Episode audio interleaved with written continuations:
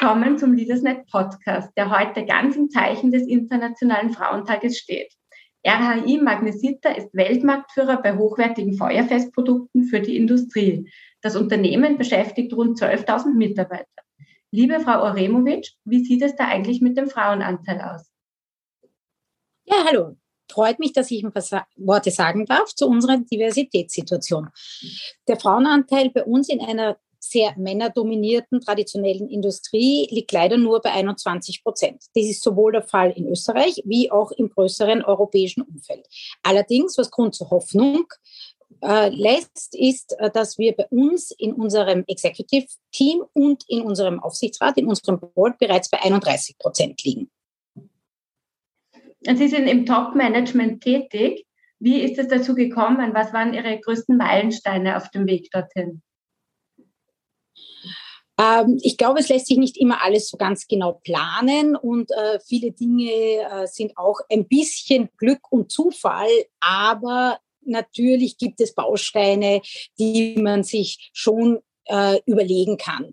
Ich glaube, man muss sehr offen sein, man muss die Chancen, die einem geboten werden, nehmen. Man äh, sollte schauen, dass man auf jeden Fall Leute in seinem Umfeld haben, die einen unterstützen und die wichtigsten Karrierepunkte waren ganz sicher, dass ich im Ausland tätig war, dass ich mir ganz viel verschiedene Dinge auch angeschaut habe, verschiedene Branchen ähm, und dass ich immer fest daran geglaubt habe, dass eine Veränderung die Möglichkeit bringt zu lernen. Also diese Idee einfach sich selber zu fordern und auch was zuzutrauen, ist sicher neben, neben den Rahmenbedingungen ein, ein wichtiger Erfolgsfaktor. Und was waren denn da die größten Herausforderungen? Die Herausforderungen sind natürlich ähm, schon die Rahmenbedingungen, die einem gegeben werden, weil man kann so sehr, ähm, wie man möchte, an sich selber glauben und auch im direkten Umfeld Leute haben, die einen fordern und fördern, wenn die Rahmenbedingungen es überhaupt nicht zulassen, dass es zum Beispiel keine Flexibilität gibt oder gerade wenn man Kinder hat, keine Kinderbetreuungsmöglichkeiten gibt. Ähm, und auch der gesellschaftliche Druck in Wirklichkeit, wenn man sehr schnell wieder in den Beruf Vollzeit einsteigen möchte, äh, das, das hilft natürlich nicht. Und ähm, da ist jedes Mal eine zusätzliche Hürde. Natürlich kann man jede Hürde nehmen.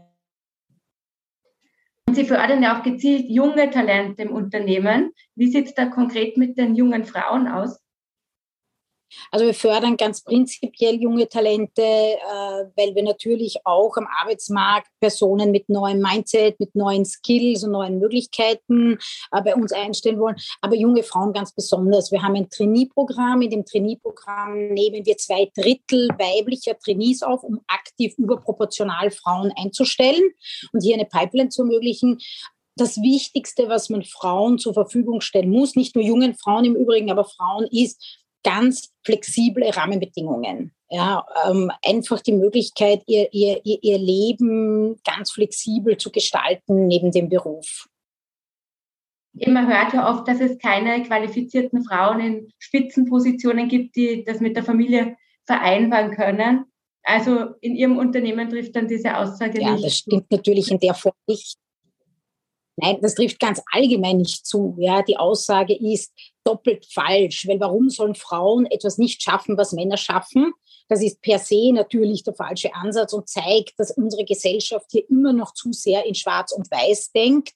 Und es ist auch per se der falsche Ansatz zu glauben, dass nur Frauen Familie und Beruf unter einem Hut bringen müssen. Das ist ja eine gesamtgesellschaftspolitische Thematik. Das heißt, wenn man sagt, die Karriere und die Familie geht nicht einher, dann ist das kein Frauenproblem, sondern ein gesellschaftspolitisches Problem. Und dann muss ich mir überlegen, was für Rahmenbedingungen kann man schaffen. Und die Unternehmen können hier natürlich auch einen Beitrag leisten, aber nicht alleine. Ähm, wie, wie finden Sie, ist es um die Gleichberechtigung und Chancengleichheit in Österreich ganz allgemein bestellt? Der Frauentag, der wurde 1911 ins Leben gerufen. Das ist doch schon eine Zeit lang her.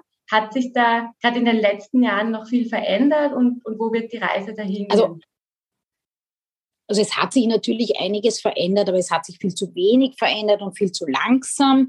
Und die Pandemie hat eher einen Rückschlag jetzt auch wieder sozusagen herbeigeführt. Man hat gesehen, in Krisensituationen verfällt das ganze Land in ganz traditionelle Muster. Es sind die Frauen, die aufhören zu arbeiten, um sich ums Homeschooling zu kümmern. Es sind die Frauen, die wieder in Teilzeit gehen. Ähm, es sind die Frauen, die das Gefühl haben, sie schaffen die Doppelbelastung oder Dreifachbelastung. Es geht ja nicht immer nur um Kinder, es geht ja auch um die Pflege, es geht ja auch um die Familienversorgung, es geht einfach auch um psychischen äh, Ausnahmezustand zu managen. Das ist zu ganz, ganz großen Teil wieder auf den Frauen äh, Schultern gelandet in der Pandemie und da ist sicher ein Rückschlag erfolgt. Und ich glaube, man muss aus dieser Situation lernen und einfach sagen, das, was wir derzeit haben, ist immer noch nicht gut genug. Die Gesellschaft ist immer noch nicht bereit, das wirklich gleich zu verteilen. Die Infrastruktur fehlt immer noch. Ich meine, in Wien haben wir es noch relativ gut mit Kinderbetreuungen. Am Land ist es nach wie vor so, dass die Kindergärten um 13 Uhr zusperren. Das geht halt nicht. Es gibt also abschließend gesagt noch viel zu tun. Ähm, dann bedanke ich mich schon mal für das Gespräch. Vielen Dank, dass Sie sich die Zeit genommen haben.